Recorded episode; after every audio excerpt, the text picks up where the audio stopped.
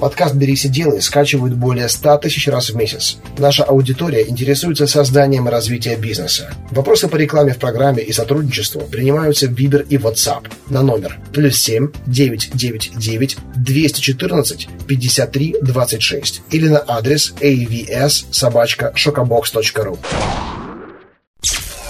Подфм.ру представляет Здравствуйте, меня зовут Андрей Шарков, и вы слушаете новый выпуск программы «Берись и делай». И сегодня у меня в гостях Ксения Костина. Ксения, здравствуй. Здравствуй, Андрей. Мне очень сложно кратко описать то, чем ты занимаешься, потому что список, он настолько большой твоих достижений, да, и вот я смотрю на тебя, у нас сейчас вот пишется и видеоверсия тоже, да, и слушатели, и зрители могут оценить, что, казалось бы, хрупкая, красивая девушка, но, тем не менее, сделала вот все то, о чем мы сегодня будем говорить. Поэтому, наверное, вот в твоем случае будет правильно, если ты сама скажешь, что ты успела сделать, сотворить вот к э, данному моменту. Да, спасибо, Андрей, за столько комплиментов.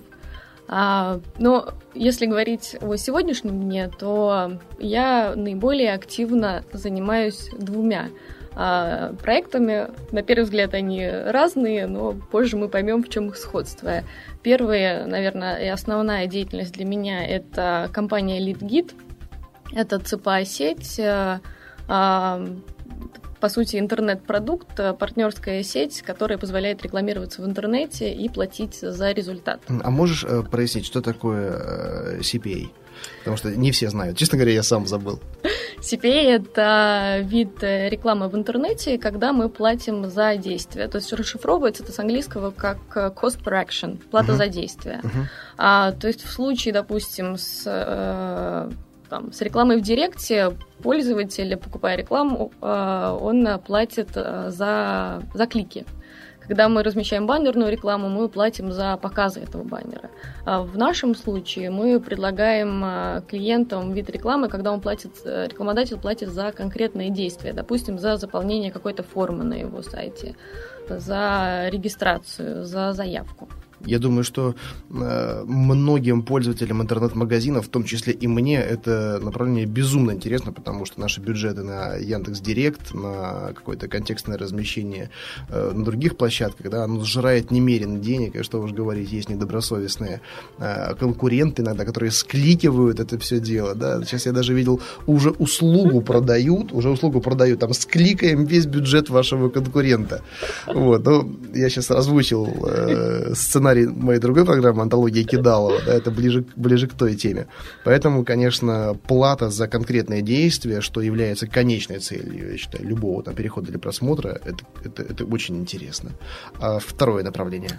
А второе направление – это ателье, ателье банд, Собственно, это ателье индивидуального пошива, в основном женская одежда. Угу. Вот ты сказала о сходстве двух этих проектов. Мне действительно будет уже интересно услышать, в чем же их сходство, потому что, казалось бы, онлайн-бизнес, офлайн история, да, и как они коррелируются. Мы об этом узнаем в середине выпуска, я думаю.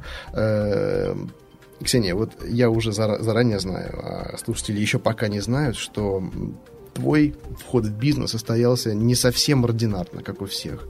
И э, ну, твой путь вот, ну, реально один из самых интересных, которых, как, ну, которые я мог только представить и которые я знаю. Расскажи, пожалуйста, с чего все начиналось именно у тебя?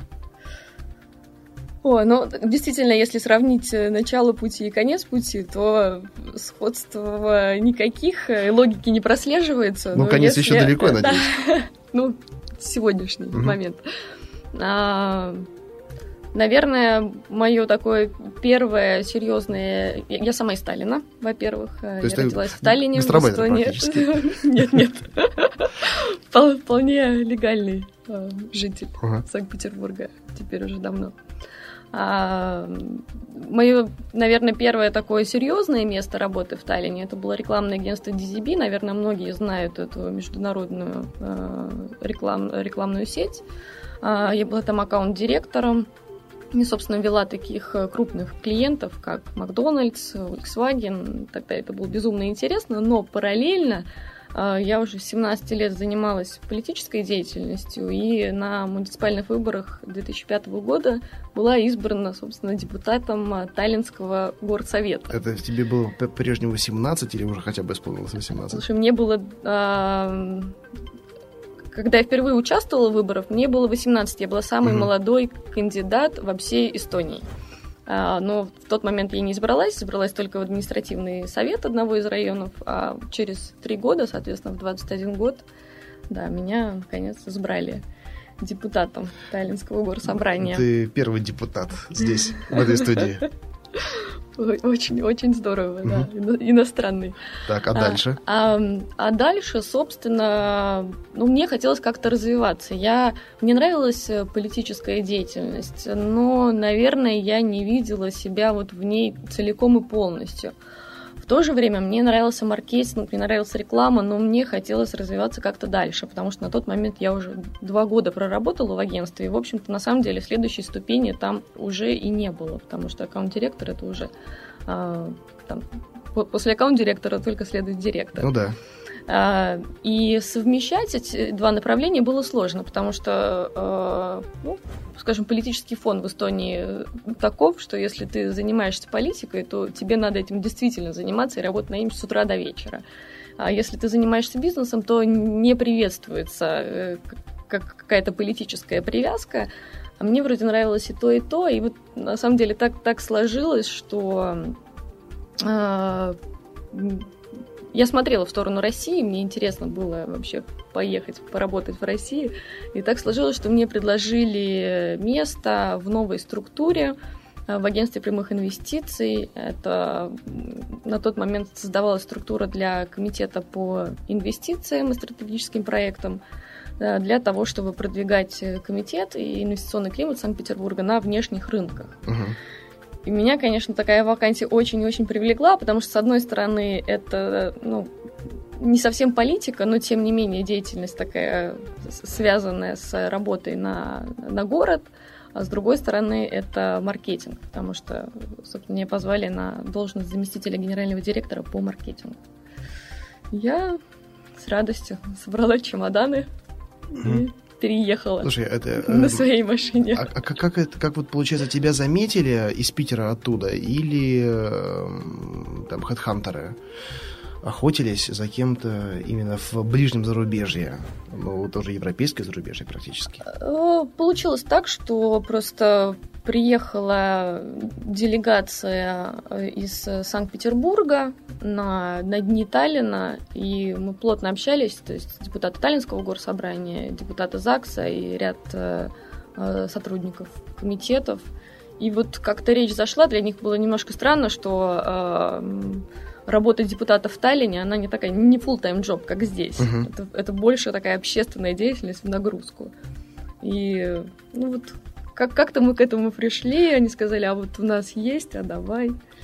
И вот я смотрю на твою биографию, и работа в комитете практически это последнее место работы до бизнеса собственного. Да. Как был переход? Э, на переход э, повлияло несколько факторов. Первое э, – это кадровые перестановки в самом комитете и уход непосредственно моего руководителя. Второе – это кризис восьмого года, в связи с которым, естественно, ну, сократились не только маркетинговые бюджеты компаний, но и, собственно, бюджет города, который предназначался на продвижения. Угу. И, и третий немаловажный фактор это, это беременность. Вот я хотел да, чуть позже об этом сказать, что вот одно из достижений, пожалуй, наверное, это номер один, я считаю, достижение, да, то, что ты, ты молодая мама, и тем не менее э, бизнес, бизнес не мешает этому, или ребенок не мешает бизнесу. Это очень интересная история. Мне всегда интересно общаться с девушками, вот, э, которые совмещают да, именно роль мамы и бизнесвумен. Да, у меня уже сейчас дочке два года. Несомненно, это накладывает какие-то ограничения, что уже нет возможности ходить на, ну, на те же тусовки молодых предпринимателей там, каждый вечер, но это очень большая радость, ответственность, совершенно другой взгляд на, на вещи. Я тебя прекрасно понимаю, не буду раскрывать почему, но вот сейчас это понимание у меня уже есть. Э, и на самом деле вот у меня была в на самом начале э, записи программы «Бери сидела» одна из гостей, Алена Кришевич. Она из Хабаровска, точнее, она из Петербурга, но работала в Хабаровске, сейчас вот снова вернулась. И у нее практически та же ситуация.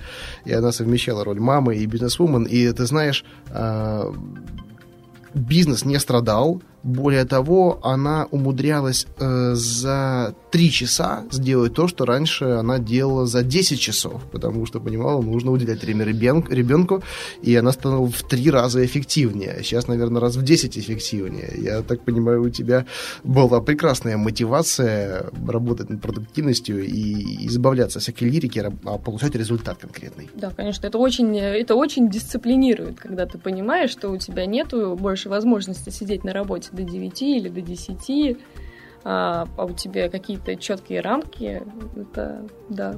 Итак, твой первый бизнес-проект, как и с чего он начался? Нельзя сказать, что это был какой-то резкий переход, потому что когда я ушла из агентства, э, я сразу же пошла учиться. Я поступила на MBA в высшую школу менеджмента. Э, и параллельно э, основала компанию «Головной офис» э, вместе с моей приятельницей Катей Ольхович. Мы больше для каких-то вот уже знакомых выполняли проекты по пиару, по рекламе, просто вот сидя дома и встречаясь э, в кафе. Uh-huh. Мы наработали определенные портфолио, э, и где-то в течение года уже так продолжалось, то есть будучи беременной, родив, э, мы постоянно вели какие-то проекты, и, в общем-то, за этот год получили много обратной связи, и, и сформировалось наконец-то понимание э, рекламного рынка, ну, не скажу, что России, но Санкт-Петербурга, тем не менее. Э, поэтому если в начале пути у меня были планы по прямо вот созданию агентства и развитию его, и посвящению себя полностью этой деятельности, то а, по прошествии какого-то времени, после вот работы по различным проектам, стало понятно, что не так-то просто это сделать по, на самом деле, по трем причинам. А, во-первых, э, рекламный рынок Санкт-Петербурга, он ужасно не структурирован. То есть, О, если, да. если, допустим, в Эстонии, да, ну понятно, что Эстония маленькая, но тем не менее, там есть, допустим, пять агентств э, топовых, они входят в международные э, сетки, они получают лучших клиентов, и есть, допустим, еще там 10-15 креативных агентств небольших, которые за счет шустрости, за счет креатива, за счет свежих идей получают какие-то там разовые проекты. Вот и, собственно, все. Да. Есть ассоциация, которая их объединяет, э, там есть рейтинги, обратная связь от компаний, и все клиенты плавно перемещаются между этими компаниями, периодически кто-то отваливается, кто-то новый приходит, но тем не менее это нормальные рекламные агентства в том понимании, в котором они должны быть классическими. Но они обслуживают и больших, и маленьких заказчиков? Да. Это очень важно, потому что в Петербурге вот, э, ну, то примитивнейшее структурирование оно есть. Либо вот те, кто обслуживает мега-монстров, там, Мегафон, mm-hmm. Балтику и все остальное, и те, кто работает там с заказчиками, кто там заказывает небольшие сайты, визитки, буклеты, ну, такие подсобные да. больше структурки.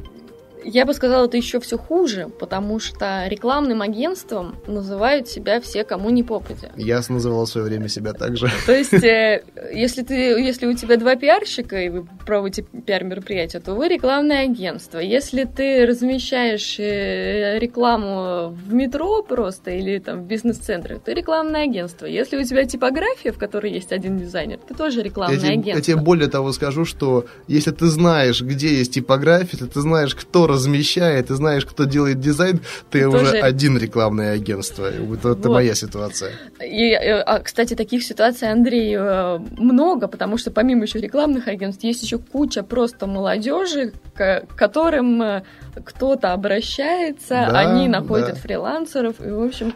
И, как правило, знаешь, это как происходит? Там ты сделал какую-то там работу, там обслужил там одного-двух заказчиков, да, и пошла молва, и когда ты особенно молод, студент, говорит, слушайте, э, он там парень студент, он нормально делает, вот это вот э, клише уже, там вот парень-студент, который сделает за 200 долларов э, быстро и качественно, вот до сих пор это работает. До сих пор э, так формируются, знаешь, такие, э, ну, не то чтобы однодневки, одногодки, может mm-hmm. быть, агентства. Вот ребята, которым, ну, надо как-то жить, нужно что-то заработать зарабатывать, да, что сделаю, там фотошоп изучил, Corel изучил, типа с типографиями познакомился, да, почему бы мне этим не заняться, да, ну, как правило, с сайтами это все еще проще, каждый второй у нас сайты делает, да, ну вот, но кто-то идет дальше и занимается там сувениркой и так далее, отсюда мы получаем вот эти вот сотни, тысячи, там десятки тысяч агентств.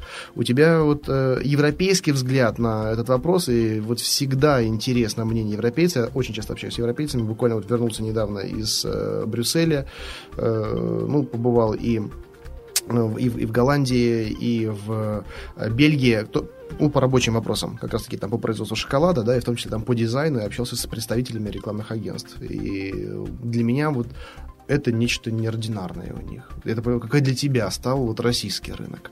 Именно так, именно так. А, вот Вторая да, причина, которая меня смущает во всем этом бизнесе, это, это дистанция власти. Да? Это не секрет, что в России очень большая дистанция власти, это мешает всем, в том числе и бизнес-процессам.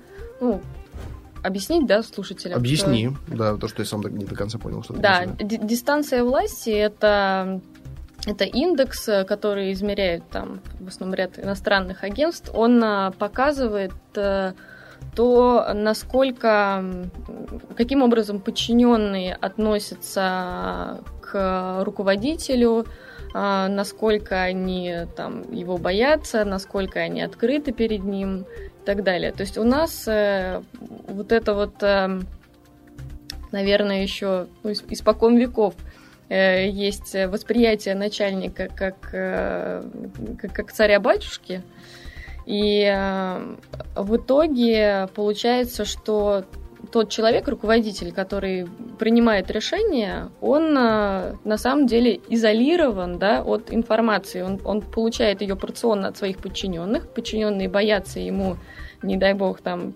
что-то донести, что может там ему не понравиться, что он может не понять. И поэтому э, никакого улучшения бизнес-процессов там не происходит. Вот хороший пример, да, в рекламном бизнесе. Есть э, крупная компания, есть у нее пиарщик, который вроде бы и все понимает, и хороший, и профессиональный, но а, у нее есть четкий рекламный бюджет. Она его сливает весь на Яндекс Директ и покупку а, баннеров на определенных порталах. Каждый месяц одно и то же. Каждый месяц ее вызывает руководитель и просит ее доложить о результатах. Она ему показывает. Вот заплатили там Яндексу, вот потратили сюда, вот баннеры были здесь, вот здесь была листовочка, а, столько-то человек зашло на наш сайт, и, собственно, все. И рядом лежит э, статистика по продажам. На самом деле они никак не взаимосвязаны, никто не может доказать, что а, ее рекламная кампания повлияла как-то на продажи, но вроде все происходит, все понятно, и Э, и ей не нужно ничего менять, потому что она свою зарплату в любом случае получает.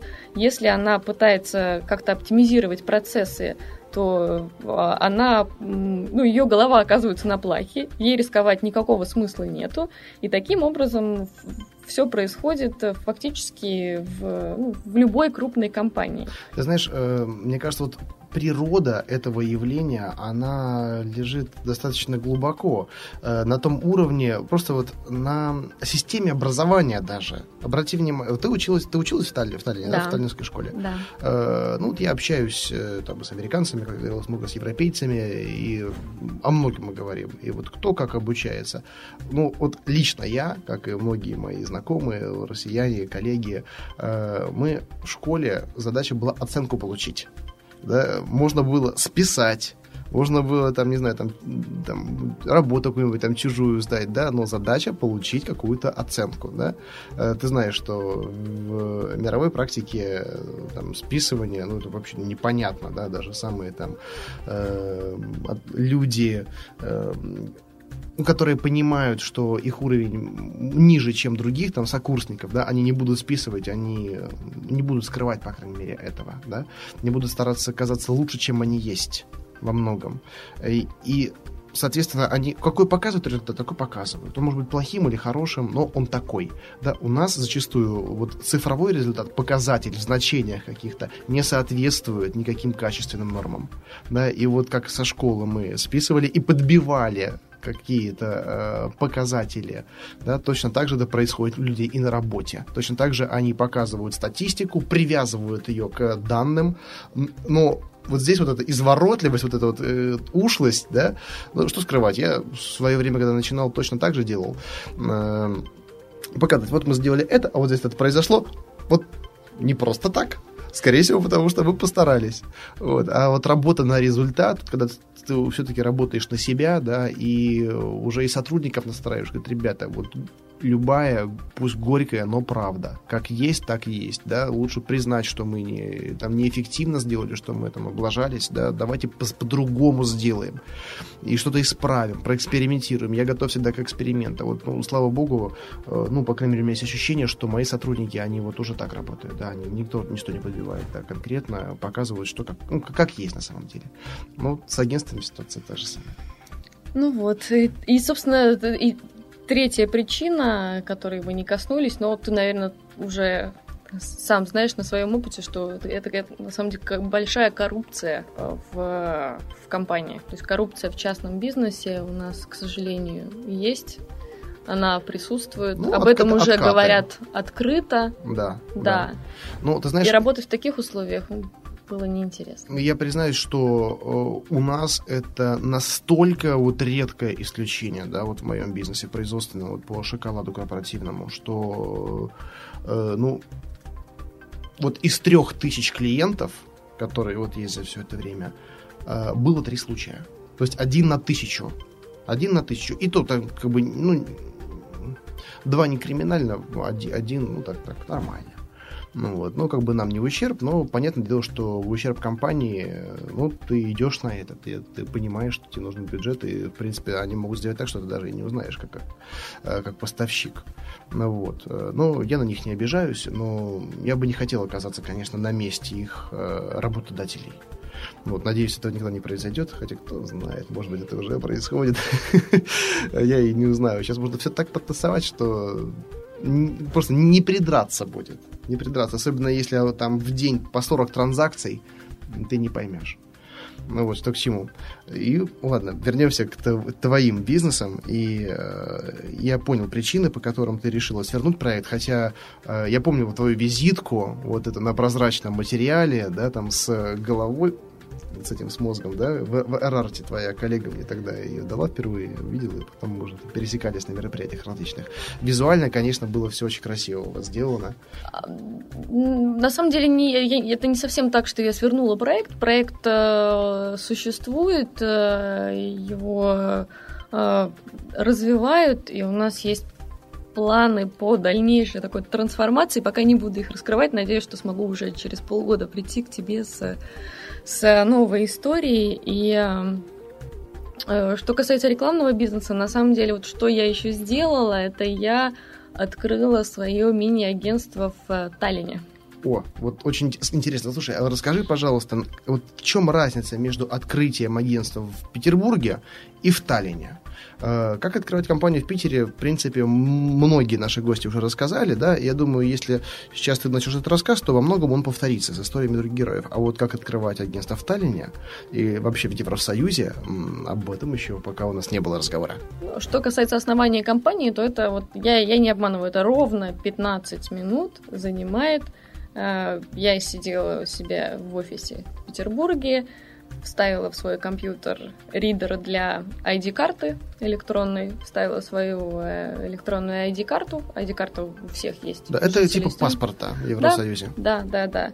Э, зашла на портал госуслуг, И, собственно, там есть уже все предзаполненные шаблоны, тебе нужно только кликать э, мышкой в нужные окошки, он сам тебе, даже устав сам генерирует. 15 э, минут, Андрей. Даже потрясающе. И зарегистрировали они мне ее, через 5 дней мне пришло на e-mail подтверждение, что она зарегистрирована, что нужно внести уставный капитал. А сколько это стоит? Ой, если честно, почему-то я забыла. А, боюсь соврать, ну, ну что-то ну, меньше 100 евро однозначно. Ну вот да, вот категории хотя, э, интересно было понять. А, и уставной капитал это нужно вносить деньгами, или как у нас можно принтер прописать, или там телефон Nokia в качестве там, уставного капитала в размере 10 тысяч? Нужно вносить деньгами, но можно его внести не сразу, а после его можно внести, по-моему, в течение полугода или года. А есть минимальное значение уставного капитала? Мне надо подготовиться, Андрей. Есть минимальная, да. Минимальная есть. Э, Но опять же, категория это сотни или тысячи евро? Э, сотни. Сотни. Ну, вот это, это, это достаточно. Это, по-моему, по-моему, 700. И они должны лежать там на, где-нибудь на депозите, либо просто на расчетном счете, как э, такой НЗ или как? Нет, не обязательно, ты их можешь потом снять. М-м, интересно, интересно. Э, счета, я так понимаю, открываются в банках примерно так же, оперативно. Да, за ровно за 5 минут. Ну, у тебя получается двойное гражданство, да? То есть и, и у тебя есть ID-карта, э, и российское гражданство. А, нет, у меня не российское гражданство, у меня вид на жительство. А, понятно. То есть, э, ну, россиянин не сможет это сделать, пока он не будет иметь ID-карту или какое-то особое... Э, Очевидно, документ. нет. Если кому-то интересно будет, как это сделать, то в теории можно написать мне, я обязательно выясню. Отлично, отлично. Но я предлагаю даже посвятить этому вообще отдельную программу. Сегодня у нас такой выпуск ознакомительный, потому что всех аспектов твоей деятельности сложно вот коснуться в одном выпуске, да, поэтому мы так не по чуть-чуть, по чуть-чуть каждого, э, каждое затронем, и затем по вопросам наших слушателей мы запишем еще одну программу, если, опять же, тебе это будет интересно и хорошо. удобно. Э, хорошо, смотри, да, окей, юрлицо зарегистрировано. Э, через интернет, э, я так понимаю, документы нужно как там, приехать забрать, потом, или каким образом они живые на руках появляются? Или в этом нет необходимости вообще? А, ну, я взяла на работу генерального директора, поэтому, собственно, он этим занялся. А так э, они даже могут послать их по почте. Угу. Куда угодно вообще, в любую точку земного шара. Ну, я не, не, у меня не было такой задачи, поэтому... Или в рамках Эстонии только За, затр, затрудняюсь, затрудняюсь ответить, Андрей. Ага. Наверняка можно через консульство как-то действовать. Понятно. Э, после регистрации юрлица что? Слушай, все было просто, потому что рынок э, Эстонии настолько маленький, да, это три ежедневных деловых издания, одно еженедельное, все в Фейсбуке. А, стоило только написать парочку пресс-релизов о том, что мы открылись, мы запустились, поскольку у меня уже был определенный такой ну, publicity был. Очень-очень быстро информация разошлась, буквально за пару дней стали звонить все эстонские газеты, а, просить прокомментировать ситуацию на, на российском рынке, рассказать, как сюда выходить, рассказать про специфику. И до сих пор, на самом деле, постоянно то есть как- как-то за один день я стала специалистом по, э, по российскому рынку в целом даже, не только по рекламе. Так что готовься, теперь ты будешь для наших слушателей специалистом по эстонскому рынку. И такие же вопросы будут тебе поступать да. в обратном направлении. Очень интересная позиция. Да. Так, э, ну, заказчики-то обращались?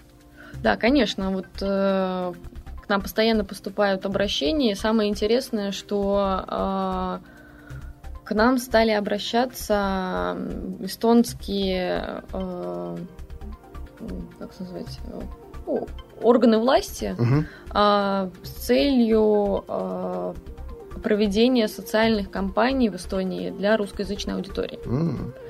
И, собственно, мы уже э, сделали кампанию для э, эстонского МЧСа, а, очень, очень смешная, креативная получилась. Они на ура ее приняли. Да.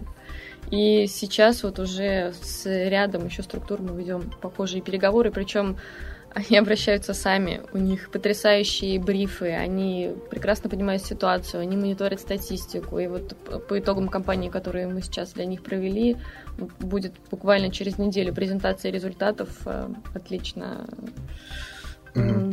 От, отличная была ну, заме, замечаемость. как ну, вовлечение. Ага. Ну, рекламу заметили, она сработала. А слушай, а эстонские госзаказчики, они как российские платят там, в последнюю очередь э, не все, не сразу и хорошо, если заплатят?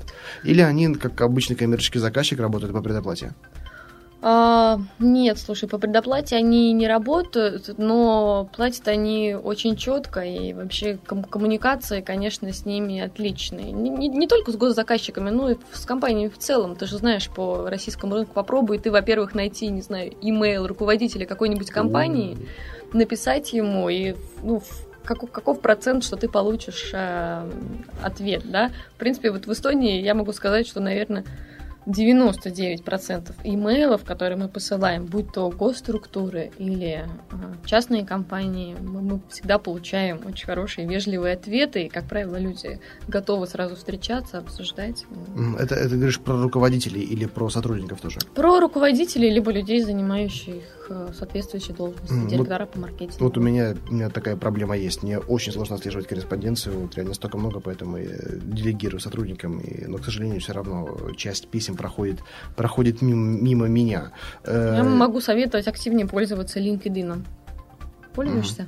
Зарегистрирован, но ничего очень, не делал. Очень эффективно. Да? Очень. Интересно. Попробую.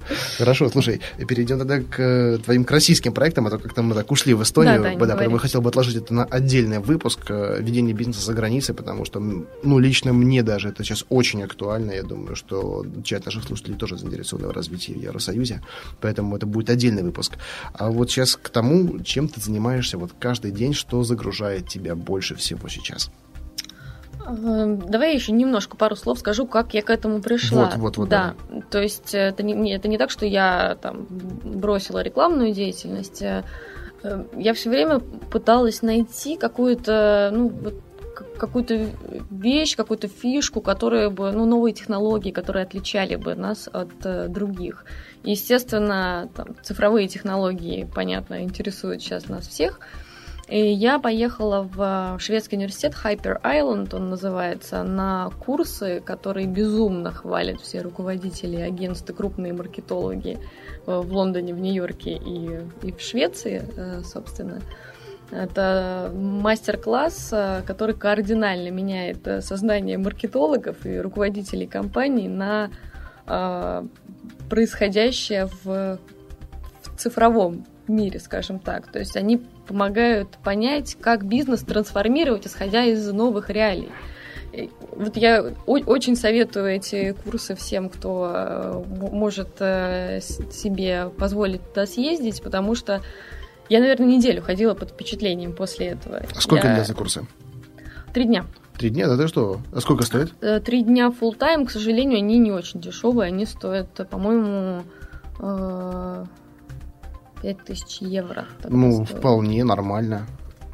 Но вот, э, во-первых, там подбираются отличные группы, то есть там, как правило, группа из 20 человек со всего мира на самом деле. Угу. И, как правило, это либо собственники каких-то своих агентств, либо люди на очень хороших позициях в крупных компаниях. Очень интересно пообщаться между собой, очень интерактивные мастер-классы, которые действительно вот позволяют заглянуть в будущее. И вот вернувшись, я была действительно под впечатлением там целую неделю, и я поняла, если я ехала туда с э, каким-то убеждением, что сейчас я там что-то такое узнаю, чего у нас нету, и, наверное, буду это развивать и как-то применять, то я вернулась, и я поняла, что елки-палки, у нас вообще даже крупные компании ничего еще об этом не представляют, никто не занимается цифровыми коммуникациями и там СММом на том уровне, на котором занимаются те же шведы.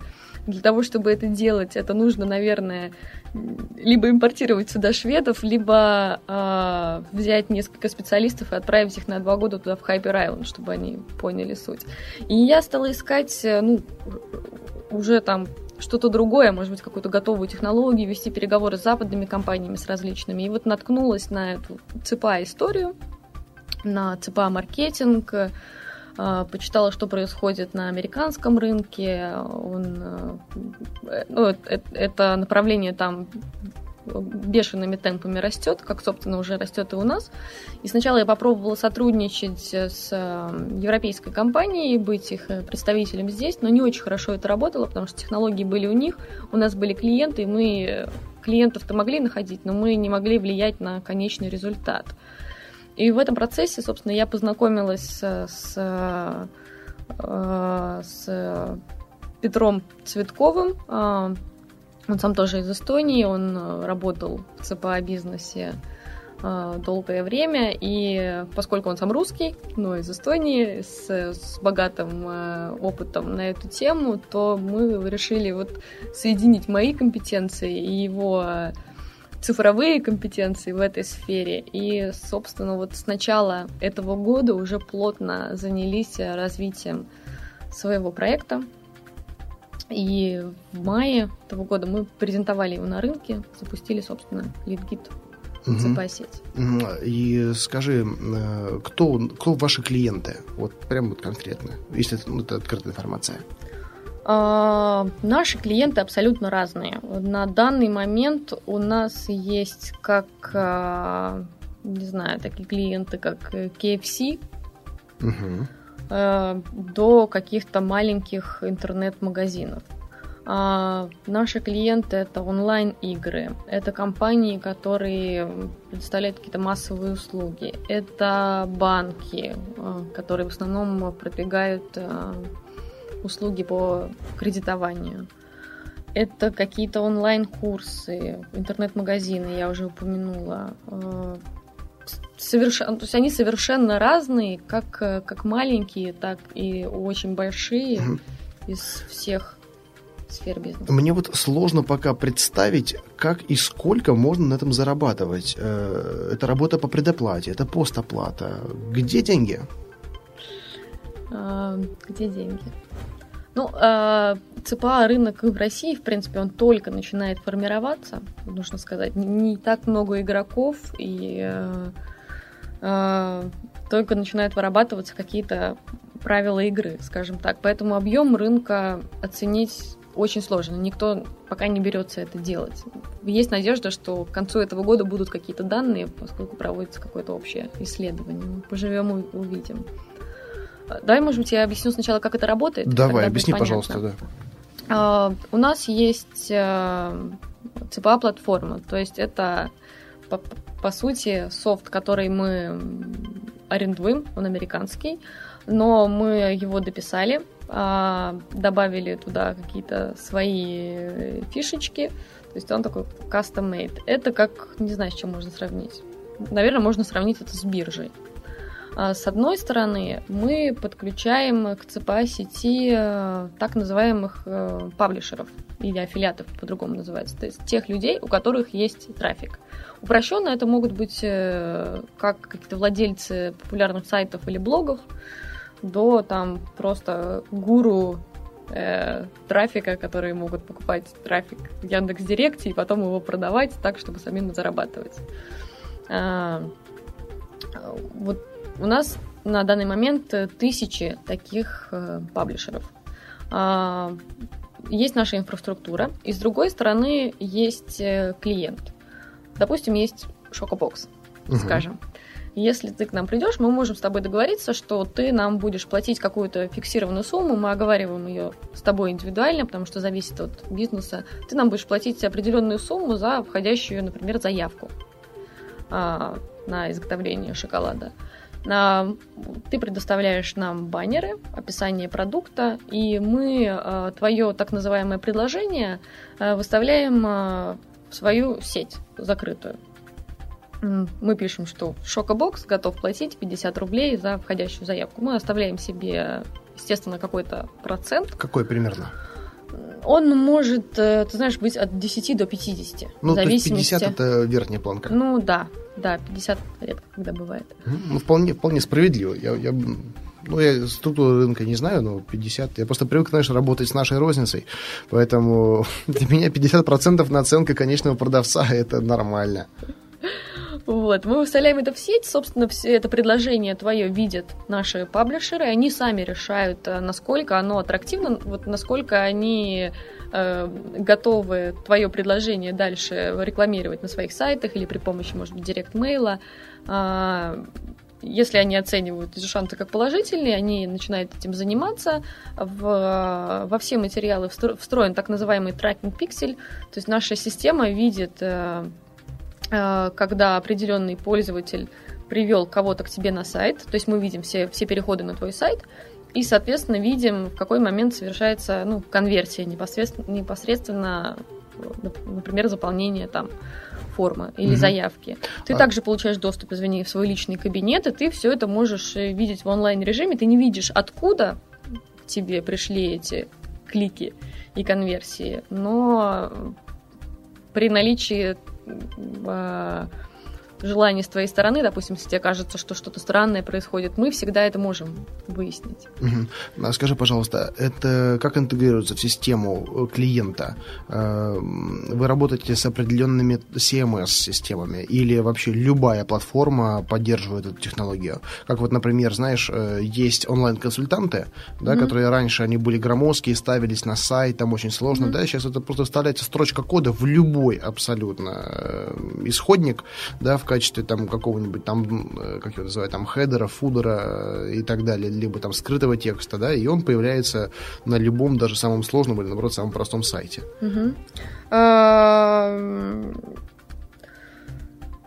мы, по сути, даем тоже определенный код, который нужно э, встроить в сайт. Обычно это элементарно, то есть тот, кто делал сайт, он в этом легко разбирается. Угу. Главное, чтобы вы имели возможность э, как-то нумеровать те за... ваши входящие заявки, чтобы при случае какого-то недопонимания, да, допустим, приходят какие-то не те заявки или они неполные, мы могли бы отследить, откуда они пришли. Угу. Как правило, это элементарно. Главное, а, чтобы а, твоя так называемая целевая страница, то есть та страница, куда попадает пользователь, она отвечала ну, элементарным требованиям. Угу. Понял. То есть, например, в случае интернет-магазина э, такой код встраивается на раздел э, оформления заказа, например, да, и да. туда попасть невозможно, не нажав кнопку э, заказать угу. грубо говоря, или наоборот там при совершении оплаты точно так же. То есть такой да. маркер, который фиксируется, да? Он ага. встраивается в так называемую thank you page. Это угу. та страница, которая появляется «Спасибо за заказ». Угу. Или Интересно. За заявку. Слушай, так смотри, а работа начинается по предоплате или, допустим, вы договорились, пошел трафик, пошли деньги, и с этого идет какой-то процент комиссионные? А, наша структура бизнеса такова, что мы а, делаем выплаты своим паблишерам а, стабильно всегда два раза в месяц, что бы ни случилось.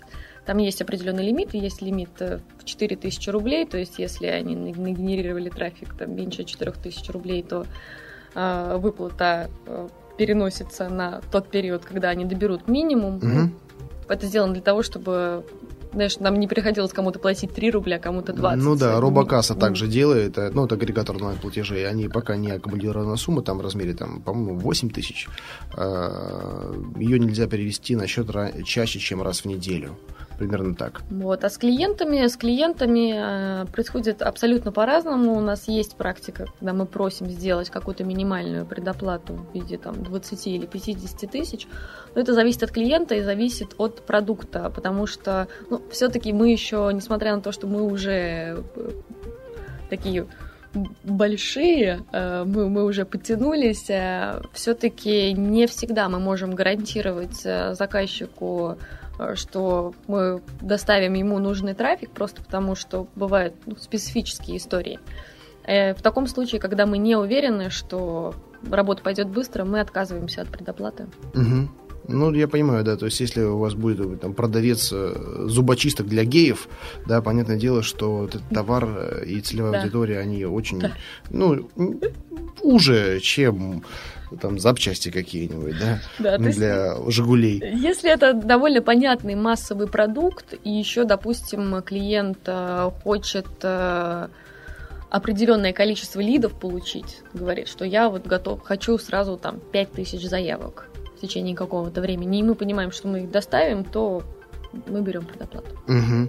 Ну, на мой взгляд, э, правильно, конечно, брать предоплату или, точнее, это как prepaid система, да, покупаешь там минуты, грубо говоря, да. покупаешь лиды, да, и пока они не исчерпаются. Они могут да. быть исчерпаны там за месяц, могут быть за два дня, могут там, знаю, за полгода, но вы тогда по-любому не в накладе, да, потому что м- работа идет, ваши действия, они очевидны, как, да, но оплата есть заранее. Э, я с этим абсолютно согласна, особенно в условиях нашего рынка, да, как, как ты выразился, периодически бывает кидалово, но я прекрасно понимаю маленькие компании с каким-то специфическим бизнесом, для которых предоплата в 50 тысяч, она тоже существенна. И, угу. и иной раз, когда мы не можем гарантировать, что они получат, э, допустим, они заплатят 50 тысяч и получат результат через месяц на все эти 50 тысяч, то мы можем отказаться от этой предоплаты, чтобы они не расстраивались. Ну да, вполне, так. вполне справедливо. Вполне справедливо. Интересная тема, хочется ее развивать, но времени очень мало, и хочется еще поговорить о твоем втором направлении, и как он коррелируется с э, предыдущим.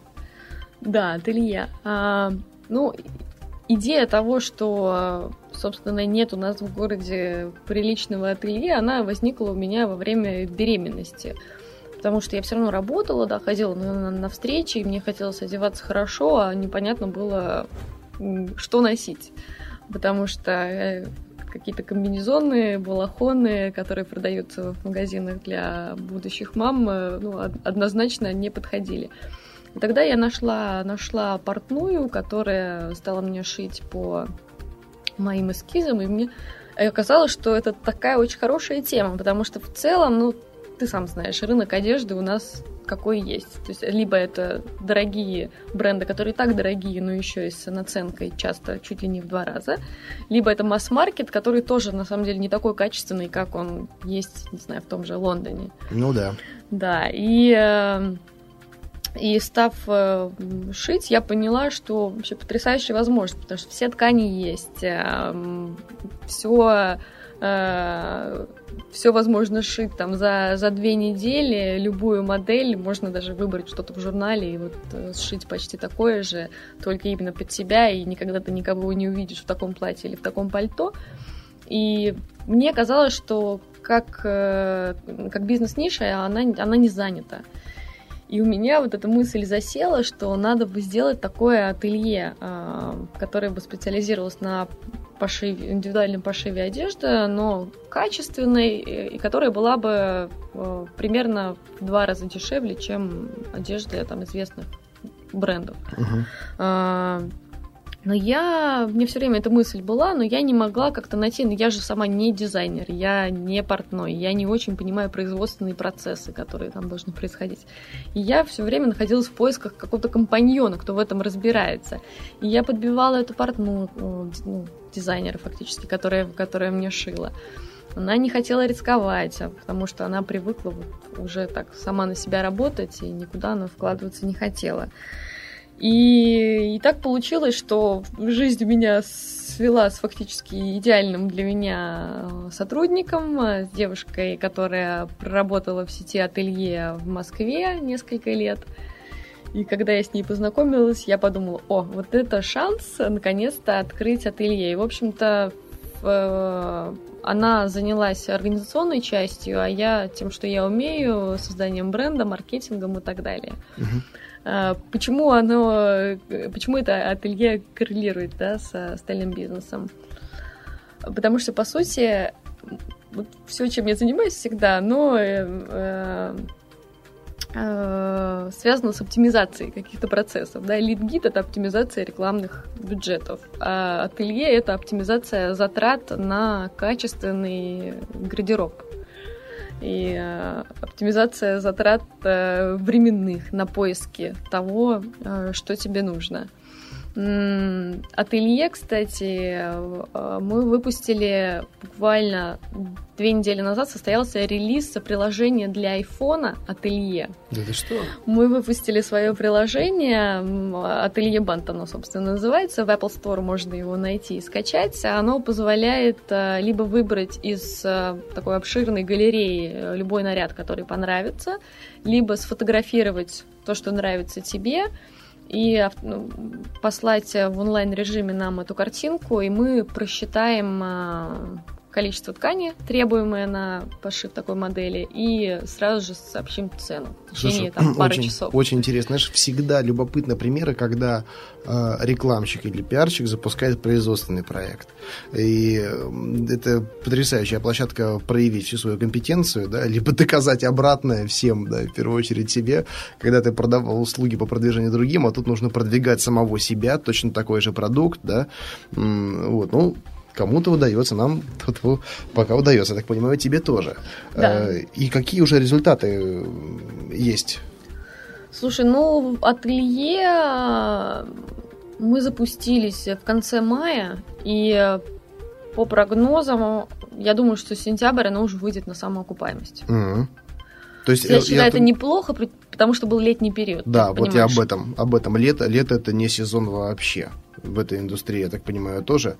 Но вот с осени начинается вся движуха, и мы это чувствуем, ой, как, ой, как хорошо, потому что буквально, вот знаешь, как вот щелчок, вот 1 сентября, и так, и все, и понеслась. Ну вот, и я тебе скажу то же самое даже вот с наемным персоналом. Я привык, что когда мы публикуем вакансии какие-то, да, э, у нас реально очередь. Очередь. Вот я прихожу несколько там, дней в неделю подряд, и мои коллеги в этом помогают. Иногда даже там на два поста ведем интервью. Но стараюсь самостоятельно это делать, да, когда очередь желающих, при этом отфильтрованных, да, и тем не менее. А вот в августе, в августе там на HeadHunter заходишь, ждешь там десятками откликов, смотришь, а их там единицы. Вот. Но вот сентябрь наступил, и снова, снова пока что ну, вот, потихонечку восстанавливается ситуация. Поэтому, кстати, вот еще раз пользуюсь возможностью, хочу сказать, что есть вакансии в некоторых из моих компаний. Есть. У тебя нет вакансий, кстати? А, слушай, ну вот LeadGit, поскольку этот проект э, активно развивается, действительно, мы запустились э, в мае, у нас уже оборот по сравнению с, с июнем вырос в десятки раз. Нам очень нужны постоянно профессионалы в области интернет-маркетинга. Мы планируем развивать еще ряд направлений помимо помимо ЦПА платформы, поэтому милости просим. Угу. Так что, друзья, в комментариях к выпуску вы сможете найти информацию, как связаться с Ксенией. Э, Ксения, э, вот столько, столько всего ты начинала, и основная часть этих проектов, она живет и, и поныне. Э, что всегда было для тебя мотивацией? Это желание заработать или заниматься чем-то интересным? Что? Однозначно заниматься чем-то интересным. Я, я не могу делать вещь, про которую мне потом не захочется, знаешь, рассказывать в захлеб. То есть, конечно, хочется, хочется развиваться, хочется быть впереди планеты всей, хочется делать э, для клиентов э, в любой сфере такой продукт, за который они потом будут говорить спасибо. Это основное, конечно. Саморазвитие. Вот э, по поводу саморазвития ты уже озвучила э, курсы в Швеции. Напомни, как они называются. Hyper Island. Hyper Island. То есть, ну, как бы, то есть гиперостров, если mm-hmm. в переводе на, на русский. Э, хочется тоже от тебя получить ссылочки на эти курсы. И я признаюсь, мне самому интересно бы их пройти даже, да. Вот. Э, что-нибудь, э, может быть, еще какую-то там кни- книгу ты посоветуешь или э, кто-то из э, персонажей живых на тебя повлиял? Э, что может быть полезно для наших слушателей? Тоже прочитать это, либо обратить внимание на биографию конкретного человека? Я очень посоветую, на самом деле, особенно тем, у кого уже есть какой-то свой бизнес, пойти на MBA. Я закончила MBA в СПБГУ в Высшей школе менеджмента вот, ну, потрясающе. Я знаю, что часто люди думают, что MBA, по крайней мере, в нашей стране, это просто какая-то корочка. Ну, противоречивые мнения, да. Да, поэтому я, я очень советую MBA именно там, причем там есть э, программа Dual Degree для тех, кто владеет английским языком э, совместно с HSS, Парижским университетом, который до недавнего времени, по крайней мере, был номер один в Европе. Эта программа подразумевает часть курсов э, в, во Франции, модуль в Америке, модуль в Китае. Кстати, у меня тоже был модуль в Америке. Но там, к сожалению, у них есть ограничения по возрасту. Это меня, что? да, ты не поверишь, меня не взяли туда, потому что французы заявили, что у них средний возраст 40 лет. Да, я буду размывать их статистику, несмотря на все достижения, поэтому я думаю, что я еще буду пытаться туда понятно, поступить понятно, ну... через год-два. Знаешь, либо можно взять э, в компенсацию там кого-нибудь там за 60, говорят, так, ребята, вот мне 25, ему 60, средний показатель нормальный, уравниваем. Можно сделать так. Э, Ксения, у нас уже время подошло к концу, но вот э, повторюсь, я хотел бы очень с тобой записать программу по бизнесу в Прибалтике и отдельно по CPA. Супер. Мы можем, можем э, обнадежить наших слушателей, что у нас это произойдет э, этой осенью. Да, конечно. Прекрасно. Конечно, если это будет интересно слушателям, я с удовольствием. Да, друзья, интересно вам это или нет, вы можете э, озвучить в своих комментариях э, в, к выпуску на сайте poster.ru. Также всегда есть возможность обратиться к нашему гостю по тем контакт, контактам, которые будут оставлены. Вот, и точно так же ко мне. Поэтому нас ждет интерес, много интересных выпусков. И, возможно, даже, кстати, как раз нам наконец-таки наладят систему интерактива, онлайн-видео, да, и мы проведем такой интерактив с нашими слушателями, которые смогут задавать задавать вопросы в прямом эфире. Я думаю, что мы э, постараемся, постараемся вот э, хотя бы к концу сентября э, это начать и раз в несколько недель, это будет не каждый выпуск в таком формате, но проводить его в интерактиве. Это будет нечто подобие вебинара, но со своей спецификой. Отлично. Ксения, спасибо большое, что нашла время прийти к нам в студию. Я считаю, у нас очень интересный получился диалог. И уверен, что следующие будут не менее продуктивными. Да, спасибо, Андрей. Тогда до встречи. До встречи. Вы слушали программу «Берись и делай». Меня зовут Андрей Шарков. У нас в гостях была Ксения Костина. Друзья, берите и делайте. До встречи. Скачать другие выпуски этой программы и оставить комментарии вы можете на podfm.ru